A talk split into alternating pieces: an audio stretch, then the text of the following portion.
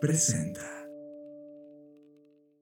Bienvenidos a Conectando Puntos con Luis Armando Jiménez Bravo e Imelda Schaeffer. Bienvenidos a Conectando Puntos, el podcast en el que hablamos de economía, psicología, finanzas, sociología y básicamente cualquier área del conocimiento que nos ayude a tratar de entender este pequeño y loco mundo que llamamos sociedad. Conectando Puntos, un podcast de Black Creative Intelligence presentado por CESC Consultores. Conectando Puntos.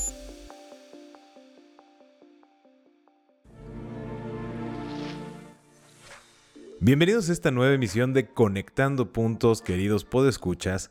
En este episodio conectaremos respecto de la ley de Price o el modelo de Price, las interpretaciones que se le han dado y nuestra visión de su utilidad en los negocios. Arrancamos con unas preguntas. ¿Alguna vez has sentido u observado que en un grupo de trabajo parece que solo algunas personas cargan con el resto del equipo? O tal vez ¿Has sentido que un pequeño grupo de personas termina contribuyendo más a los resultados del equipo? ¿O has sentido que de todas tus actividades, algunas pequeñas selectas son las principales causas de tus éxitos o fallos? No ha sido el único. John de Sola Price observó respecto de los autores que publican literatura académica que 50% de las publicaciones eran creadas o venían de la raíz cuadrada del total de autores publicados. Para ponerlo en números concretos, digamos de 100 publicaciones y 25 autores, el 50%, esto es 50 publicaciones, fueron creadas por 5 autores. Este modelo de observación se ha discutido, por ejemplo, para efectos de productividad, y Price comenta entonces que siguiendo este modelo, la competencia en una organización crece linealmente mientras la incompetencia exponencialmente. Uno puede decir, ¿a qué le denomina incompetencia? ¿A las personas? No, nunca a las personas, sino al efecto de su participación en el resultado. Para dejarlo más claro, si una organización tiene cuatro personas, su raíz cuadrada es de 2, significa que dos personas contribuyen al 50% del resultado total. En este tipo de organización, la contribución al resultado que se está midiendo se distribuye equitativamente 25% para cada uno de los integrantes. Pero cuando tenemos una organización de 10 personas, la raíz cuadrada es poco más de 3, significa que 3 personas contribuyen al 50% del resultado y 7 al otro 50%. Ahora si lo llevamos a una organización de 100, nuevamente 10 contribuyen al 50% y 90 al otro 50%. A esto se refería con que la incompetencia crece exponencialmente. En la medida que crece el equipo, más personas se agregan al grupo que contribuye al otro 50% del resultado. Ahora, si esto se interpretara de manera literal, nos llevaría a conclusiones a mi parecer peligrosas. Por ejemplo, en un equipo de ventas de 9 personas, asumir que solo 3 vendedores son las estrellas del grupo porque generan el 50% de las ventas y las otras 6 solo el otro 50%, me llevaría a creer que las otras 6 no son tan buenos vendedores. Así uno pudiera decir, pues sencillo, voy a identificar a los tres que son excelentes y voy a despedir o me deshago de los otros seis. Bueno, si este pensamiento llegara a tu mente, el mismo de Sola indica que el modelo se vuelve a manifestar. De esos tres vendedores que quedaran, uno, que es la raíz cuadrada de tres, bueno, eh, aproximadamente redondeando, generará el 50% del resultado y los otros dos el otro 50%. Por lo tanto, no tener a los otros seis vendedores no mejoró necesariamente los resultados que se estaban buscando. Ahora, otra precisión. Si bien la estadística te muestra tus top performers o el máximo desempeño, las personas de máximo desempeño, la situación truculenta es que nunca realmente podrás saber quiénes son esos elementos que contribuyen al 50% de tus top performers. Me refiero a identificarlos con nombre y apellido porque su comportamiento es cíclico. En un periodo lograrán ser o estar en el top de los de desempeño y en otro periodo estarán otras personas. Por otra parte, el resultado que se está midiendo sesga la identificación de ese pequeño grupo que logra ese 50% y que forma parte de esa raíz cuadrada de los elementos de la organización. Este modelo de Price o ley de Price es muy útil para evaluar la productividad de una organización creativa. Por ejemplo, un equipo de fútbol. Y vas a decir, ¿qué? Mira, conecto esta analogía porque cualquier equipo deportivo está creando jugadas al momento. A pesar de tener una planeación, se está enfrentando a una contraestrategia y tiene múltiples variables a observar tal como lo vive un equipo de diseñadores o de marketing o jurídico o de estrategia financiera, legislativa, etc. Por ejemplo, para medir estas ideas que te estoy planteando, tomé las estadísticas de la UEFA, por la siguiente razón. En un equipo de fútbol tenemos 11 personas, su raíz cuadrada es 3 aproximadamente. En las formaciones de equipo ponemos a tres delanteros. En este caso se cumple que el 50% del resultado, esto es anotar goles, viene de esos tres delanteros. Y el otro 50% que es defender de los goles contrarios, así como de armar las jugadas, para los otros tres delanteros viene de 8 jugadores. En este caso particular, yo comento que sería un error garrafal de parte de cualquier dueño de equipo el centrar todo el presupuesto en conseguir tres excelentes delanteros y el mínimo de presupuesto con el resto del equipo. Puesto que el 50% de esos tres, o el resultado que logran esos tres delanteros, se va a lograr con el esfuerzo de los otros ocho, lo cual llevaría a reducir la efectividad del equipo. Ya digo por qué. Este modelo, particularmente el modelo de Price, sirve para evaluar, por ejemplo, la precisión de los tiros. Tomamos a los 32 equipos de la UEFA, el total de tiros realizados y el total de goles por equipo. De esta forma, por ejemplo, tenemos al equipo Napoli con 20 goles y 106 tiros, el equipo más goleador en 2022. La raíz cuadrada de 106 es 10.29 y el 50% del resultado en goles son 10. Esto nos dice que 10 tiros representaron 10 goles. Si tomamos ahora al Real Madrid, el equipo con más tiros en la temporada, 114 tiros y 15 goles, la raíz cuadrada de los tiros es 10.67 y el 50% de los goles es 7.5. De lo anterior podemos inferir en términos de productividad, que la estamos entendiendo como la precisión en el tiro, que el equipo Napoli es más preciso en sus tiros para llegar a gol que el Real Madrid. Hice el cálculo para cada equipo y la sorpresa es que la raíz cuadrada de los tiros de cada uno de los equipos es muy similar. Pero el número de goles es cada vez menor. Esto nos dice que los equipos que ganan partidos son más precisos en los tiros. Esto parecería no ser una novedad, pero cualquier director técnico le diría utilizando este modelo que lo primero a analizar cuando está con su equipo es la precisión en los tiros. Y por otra parte, si tengo un equipo con una precisión baja, me debe llevar a aumentar el número de tiros y este análisis llevaría a la recuperación del balón, lo que me va a llevar a buscar reforzar la defensa y alentar a todo el equipo a tirar a la portería en cualquier oportunidad que tengan frente a la misma.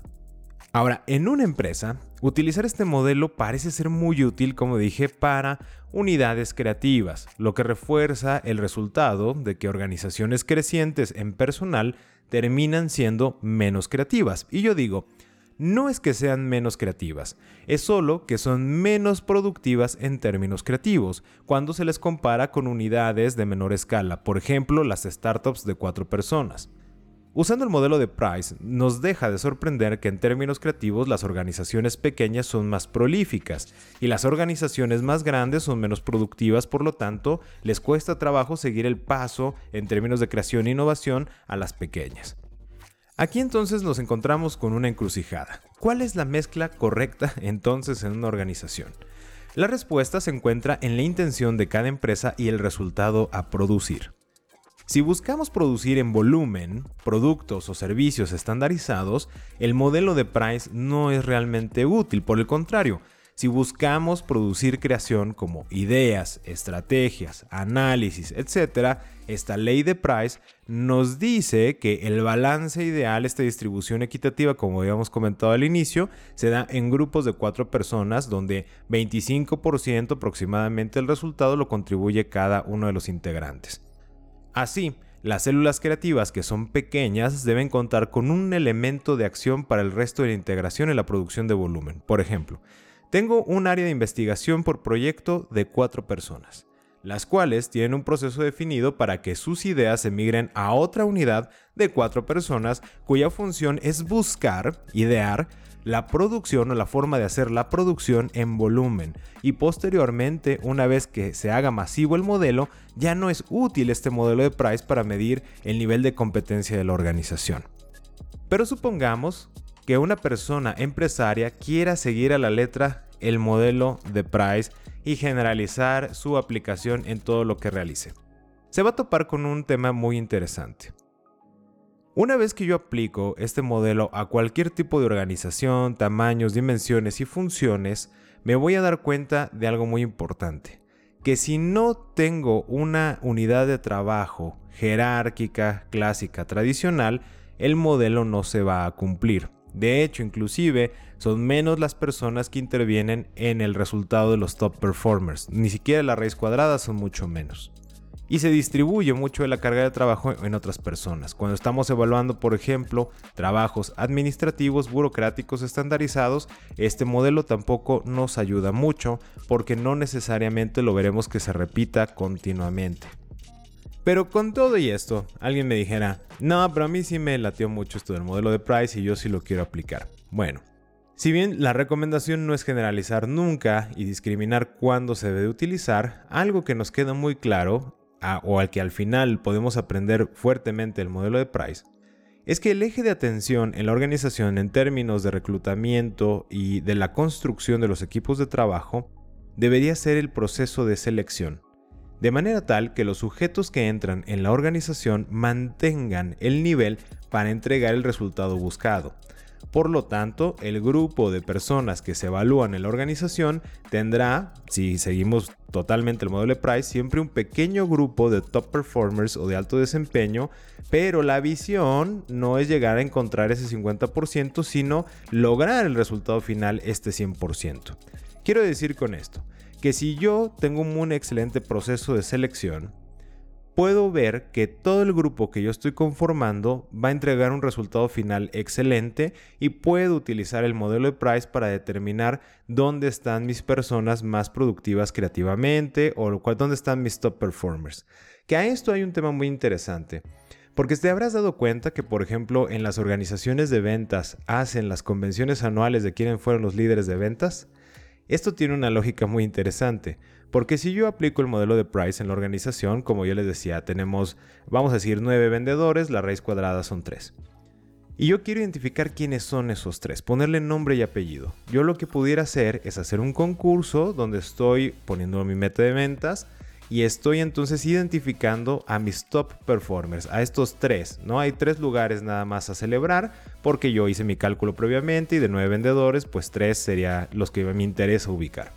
Posteriormente, de esos tres, en el primer año, o si yo lo quiero hacer muy rápido, a lo mejor por semestre o por cuatrimestre, dependiendo cuántas muestras quiera sacar. Pero si yo luego vamos a decir por año, a lo mejor un año veo que son Juanito, Pedrito eh, y Marta, ¿no? Y el siguiente año es Marta en primer lugar, Juanito en segundo y Pedrito en tercero. Y en el tercer año, otra vez Marta primer lugar, Pedrito segundo, Juanito tercero. Veo que los tres nombres se están repitiendo constantemente, entonces ahí este modelo me permitió diseñar una estrategia donde puedo visibilizar y ponerle nombre y apellido, identificar plenamente a quiénes son estos top performers que les puedo agradecer ese 50% de resultado de la organización y en consecuencia poner atención naturalmente, no romper su dinámica, seguir alentando que crezcan, pero sobre todo también a lo mejor buscar, oye, de los otros seis, ¿por qué no están teniendo este alto desempeño? Y entonces ya pudiera hacer alguna estrategia específica para empezar a desarrollarlos más. Pero ya sé que estos tres tienen el mejor desempeño y puedo centrar mi visión en cómo desarrollo a los otros seis. Bueno, con este modelo, como puedes notar, es echar a andar la creatividad y puedes realizar múltiples análisis. Por ejemplo, como ya lo mencioné, en términos deportivos, quieres evaluar la precisión de un equipo, puedes utilizar el modelo de Price. En una empresa creativa, quieres evaluar, por ejemplo, quiénes son las personas que más ideas sacan o inclusive quienes contribuyen más a la ejecución de las ideas, te puede ser de una muy buena orientación. Y es una gran herramienta para plantear los objetivos estratégicos en este tipo de modelos donde nos enfocamos en la producción creativa. Nos dice, por ejemplo, qué debemos buscar hacer. Voy a buscar aumentar la precisión, ¿no? Hablando de los equipos de fútbol, el número de iteraciones que realizamos, porque en la medida que produzco más, entonces estoy aumentando la muestra y quiero tener más elementos que contribuyen a ese 50%. En el caso, por ejemplo, de generación de ideas, eh, tengo que mejorar la selección de los elementos de las personas que están en el grupo, tengo que replantear mi resultado, a lo mejor mi enfoque no debe ser quiénes son mis top performers en términos de personas, pero sí, por ejemplo, las actividades que contribuyen a un resultado en específico. Y de esta manera tú puedes empezar a modelar muchas situaciones y descubrir situaciones muy interesantes respecto de cómo mejorar tu nivel de productividad creativo, cómo evaluar tu equipo de trabajo y también cómo evaluar tus objetivos estratégicos para otros periodos. Estás escuchando Conectando Puntos con Luis Armando Jiménez Bravo e Imelda Schaeffer, presentado por CESC Consultores. Conectando Puntos.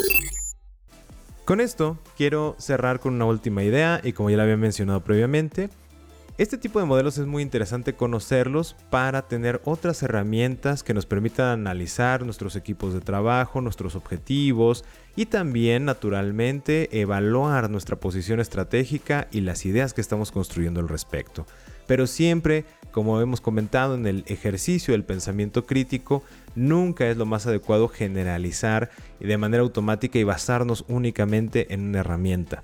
Si ustedes buscan el modelo de Price, verán que también se asocia mucho la ley de Pareto, ¿no? El principio de Pareto el principio de Pareto del 80-20, que el mismo Pareto decía que no necesariamente tenía que ser siempre 80-20, pero van a ver, por ejemplo, sus diferencias en términos de cálculos, las muestras que se pueden utilizar y naturalmente en el momento que ustedes identifiquen qué herramienta es la más adecuada para su organización, le pueden sacar mucho jugo a analizar datos y descubrir situaciones que por otros medios no habrían descubierto y que si tenemos la información con una hoja de Excel echando a andar nuestra creatividad y corriendo estos modelos, podemos llegar a conclusiones muy interesantes que pueden marcar un nuevo rumbo estratégico para nuestra organización y definir mejor nuestros objetivos de largo plazo. Los consultores comparten entrevistas, reflexiones y desahogos en Conectando Puntos. Queridos amigos, escuchas, pues ahora justamente en esta sección de los consultores comparten, tengo el gran orgullo y privilegio de tener presente a Víctor Ruiz de Silicon. Y en esta primera este, parte que quiero hablar contigo, Víctor, que aparte es un privilegio tenerte, como ya lo dije, es justamente saber, bueno, quién es Víctor Ruiz y qué hace Silicon. A ver, atención aquí amigos, escuchas porque la razón por la que lo invitamos es porque es un verdadero especialista en términos de ciberseguridad. Su trayectoria es muy interesante y la queremos compartir. Y entonces, bueno, ahí va la primera pregunta. Entonces, ¿quién es Víctor Ruiz en términos de ciberseguridad? ¿Qué hace Silicon en términos de ciberseguridad, estimado Víctor? ¿Qué tal?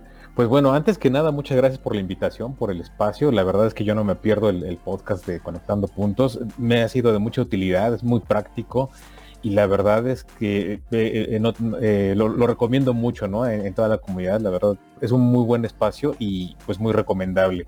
¿Quién es Víctor Ruiz? Bueno, mi preparación, a diferencia de algunos otros colegas que están dentro del área de, ciberseguridad, es yo vengo del periodismo, yo vengo de, comunicación, yo, yo, yo no estudié ingeniería, entonces es algo que de repente llama la atención y dicen, bueno, ¿cómo alguien que estudia periodismo, como alguien que estudia eh, comunicación, de repente está ya dando conferencias o dando capacitación en, temas de ciberseguridad que son técnicos, ¿no? O bueno, a, lo mejor son, son algo diferentes. ¿Qué, pasa aquí? Que yo eh, cuando entro a periodismo me, empieza a llamar mucho la atención el tema tecnológico y yo he estado a, cargo de cubrir reportajes, eh, entrevistas para empresas de tecnología.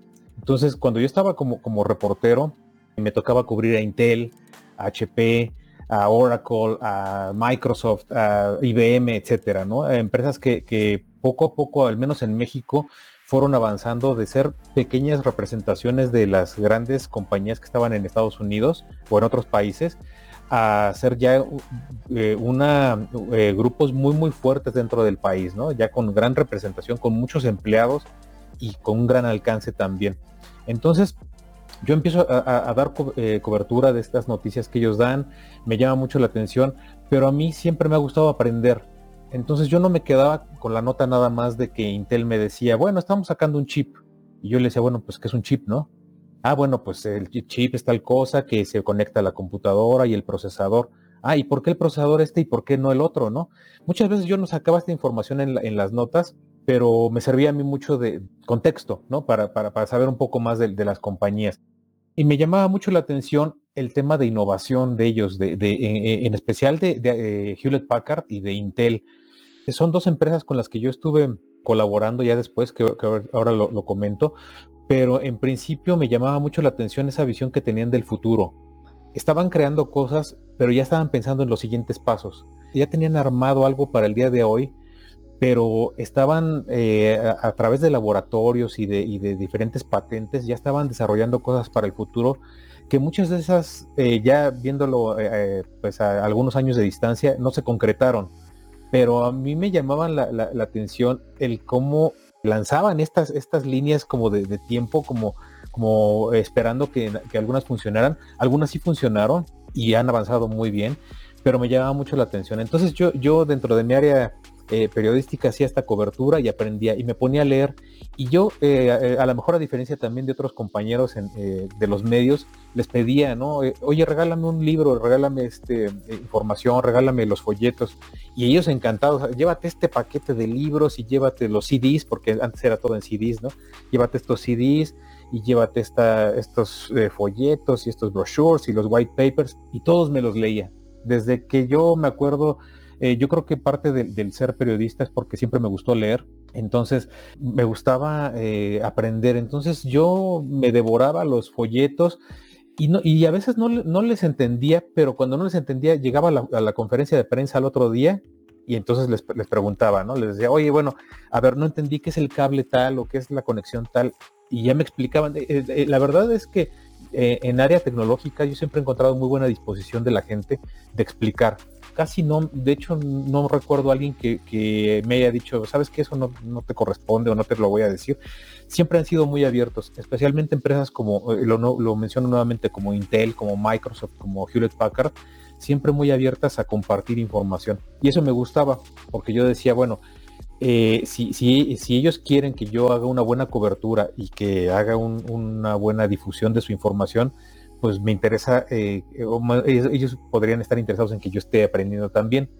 Y luego armaron algunos em, conferencias, algunos seminarios, algunos eh, cursos y talleres para medios ya enfocados a temas tecnológicos. Entonces yo participaba en ellos, me gustaba mucho la verdad.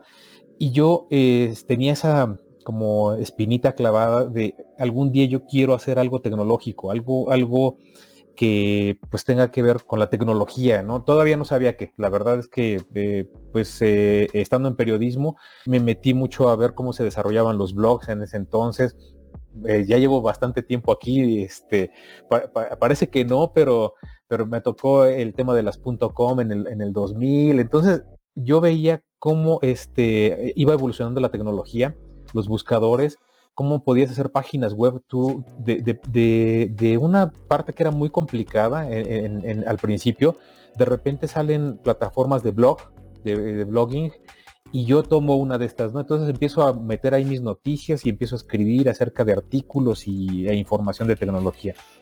Y esto pues me fue llevando a que cada vez la tecnología, por ejemplo, pues eh, eh, Google pues desarrolló Blogger, estaba WordPress, entonces yo empezaba también como a explorar cómo funcionaban esas plataformas para poder utilizarlas. Y mi, idea entonces decía, ah, creo que ya sé por dónde.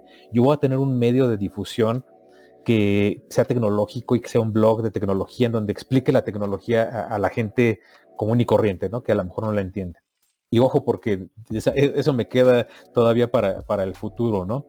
De ahí este, sigo yo eh, trabajando en prensa, pero se presenta la oportunidad de irme a trabajar a agencias de relaciones públicas, en donde yo era pues, ejecutivo, atendía las, a las cuentas de tecnología, principalmente porque ya sabía yo, ya tenía yo una experiencia en temas tecnológicos. Hay que, hay que aclarar aquí también una cosa, las agencias de relaciones públicas, pues, al menos las que, las que yo he visto, muchas veces los ejecutivos, y eso también es como, como recomendación, muchas veces los ejecutivos y la gente que entra son muy buenos a lo mejor en comunicación, en temas de de, información, de, coordinar entrevistas, e inclusive hasta de hacer eventos y todo esto. Pero a veces no tienen la preparación que requiere eh, el ejecutivo en temas muy específicos, hablando de, las cuentas que atienden, por ejemplo. Si hay alguien que, de repente entra y entra a atender cuentas de automotriz, debería tener una capacitación en automotriz para poder atenderlas mejor. Si entra en alimentos, también, ¿no? ¿Cómo es la cadena logística de los alimentos? Si entra en temas de contabilidad o de despachos de abogados, algo, también un poco, no, necesariamente que se convierta en abogado, ¿no? O, en ingeniero, pero sí que entienda para que pueda transmitir y pueda ayudar mejor a estas empresas a, dar a conocer sus mensajes. Entonces yo sí traía un, un tema de, a mí sí me interesa la tecnología y además no dejé de aprender entonces, yo cuando llego a, las primeras agencias de relaciones públicas, me toca la primera vez con Hewlett Packard y, de inmediato es, es casi, casi mm, trabajar, bueno, trabajar ahí en conjunto con, ellos, con Hewlett Packard, para poder aprender más. Me tocó luego trabajar con Intel y ahí es como si estuviera trabajando eh, directamente ya con ellos, no con la agencia. De ahí, pues todo este interés por la tecnología, por eh, el desarrollo, por la innovación y que no se quedó justamente en temas de periodismo, ¿no? Y de aquí tú ya entiendo eh, de dónde nace entonces, o sea, con todo este trayecto, la, parte de interés en la tecnología, la capacitación que, que, nos comentas. Y esto es bien interesante porque hemos hablado justamente en la conexión de puntos, cuando uno dice, oye, no estudié a lo mejor ingeniería en sistemas, no me especialicé en temas de hackeo, no he concursado en estos eh, gloriosos concursos de hackers, ¿no? Que hacen las empresas de seguridad, etcétera, en Estados Unidos, hay de los más famosos. Y, sin embargo, el interés es lo que manda, ¿no? Al final del día, esto nos abre que en el campo del conocimiento, quien tenga el interés, la determinación de adentrarse en esa área de conocimiento, aunque no pases por la ruta académica previamente establecida y los semestres, las calificaciones y demás, no te limita de que puedas interesarte en esto. Y entonces quiero conectar con de este todo este interés y toda esta trayectoria maravillosa que nos has compartido crece Silicon, justamente, ¿no? E, esta empresa. Y entonces en este momento, Silicon, ¿qué hace? ¿Qué, es lo que está buscando hacer hacia la población en general?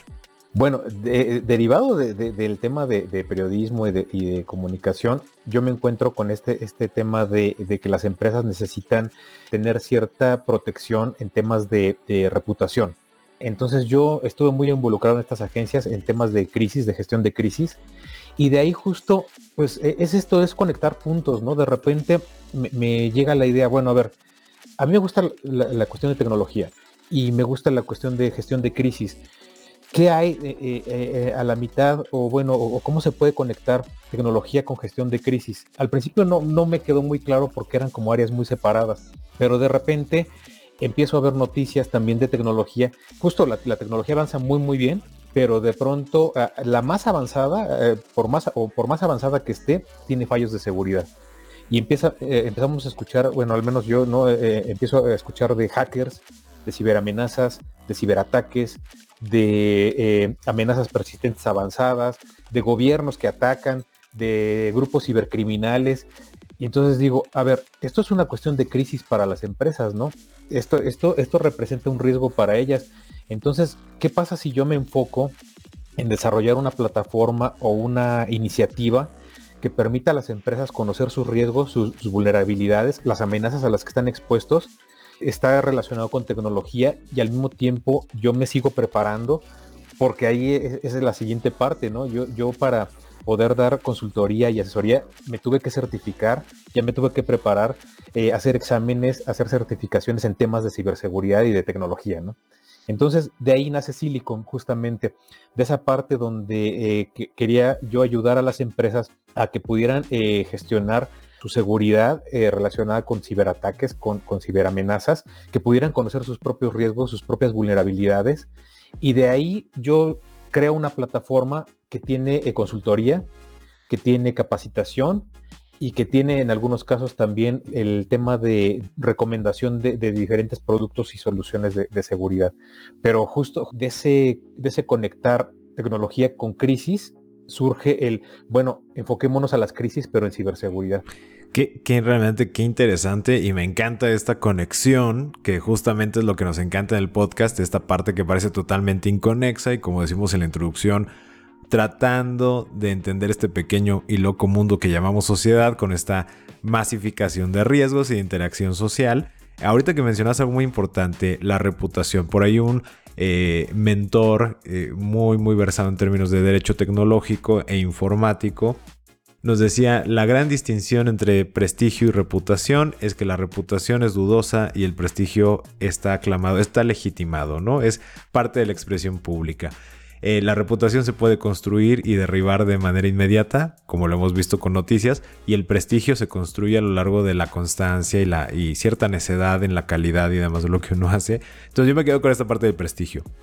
Y mencionaste algo muy importante de este autoconocimiento, que quienes nos escuchan, queridos pues escucha ustedes saben que ah, le apelamos mucho al tema de la autoconciencia, del autoconocimiento, de la intencionalidad de lo que estamos haciendo. Y me parece fascinante que ustedes en Silicon estén buscando justamente que las empresas reconozcan cuáles son sus propios riesgos, que se conozcan a sí mismos y decir, mira, en tu proceso está siendo vulnerable por esto, por esto y por esto, porque ya no es nada más el hacker, ¿no? Es, es muy fácil responsabilizar al externo. Es como el hacker que te quiere afectar, pero te puede afectar porque tu propio proceso está eh, dispuesto para que sea vulnerado. Entonces, para ir cerrando eh, esta sección, eh, estimadísimo Víctor, si nos pudieras compartir en toda la experiencia que ya tienes, desde toda esta trayectoria maravillosa del periodismo, la parte de relaciones públicas, tus certificaciones y tus reconocimientos que has tenido en temas de ya la academia, por así llamarla, en ciberseguridad y la práctica, obviamente con empresas y personas, ¿cuáles son los principales riesgos que tú has observado o los principales aspectos que los errores que cometemos como procesos o empresas que nos llevan a ser vulnerables en términos de ciberseguridad. Bueno, aquí algo que yo, que yo aprendí justo en este camino es que en principio todo el mundo piensa que ciberseguridad tiene que ver con tecnología, que es un tema tecnológico exclusivamente y no es cierto. Las empresas muchas veces dicen voy a comprar la más avanzada tecnología, el mejor antivirus, el mejor anti-malware, el mejor firewall y creen que así ya están protegiendo su empresa, cuando en realidad no es así. Eh, se necesita tres áreas muy, muy importantes en las cuales se tienen que enfocar las compañías para precisamente poder tener esta seguridad lo, más robusta posible, ¿no? La primera sí es la tecnología. Sí, es importante tener la, tecnología más avanzada y la que tenemos actualmente, tenerla bien actualizada y con los parches de seguridad adecuados.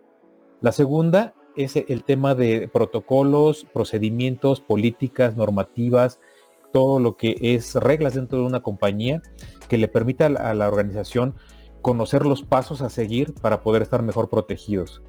Y la tercera es el factor humano. Todo el mundo tiene que estar capacitado en temas de ciberseguridad porque ahora eh, los ataques no son solamente a los directivos o a los gerentes o a la gente que tiene información.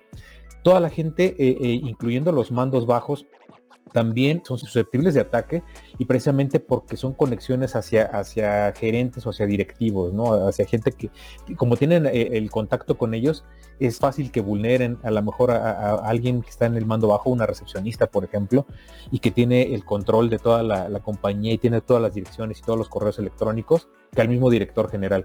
Por eso la importancia de capacitar a toda la empresa desde los altos mandos hasta los más bajos, ¿no? Sin menospreciar a, ninguno.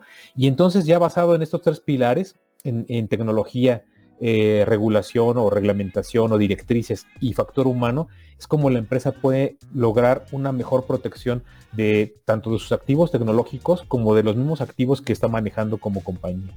Me parece maravilloso las recomendaciones y sobre todo esta visibilidad que estás haciendo, estimado Víctor de Silicon, con toda la parte de, a ver, creo que el primer riesgo está en discriminar de manera equivocada en función del puesto, ¿no? Como el, el querer asumir que los líderes de proyecto, el project manager, los directivos o los que tienen la información confidencial de la empresa son los únicos que hay que capacitar o estar haciéndoles conscientes de estas áreas vulnerables, sino no, la organización somos todos y hay que discriminar más bien en quién tiene acceso a información de la empresa. Y entonces nos damos cuenta, 100% de los empleados tienen acceso a algún tipo de información de la empresa, en consecuencia todos tienen que capacitarse en este sentido, al menos ser conscientes al respecto.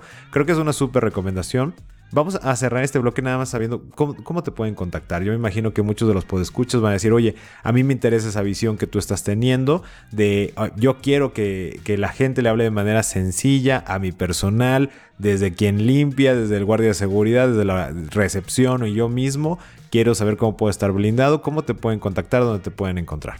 Bueno, yo estoy en, redes sociales como Silicon, es S-I-L-I-K-N. Y justo eh, tenemos Facebook, tenemos LinkedIn, tenemos Twitter, tenemos Telegram, eh, YouTube, Spotify, Discord.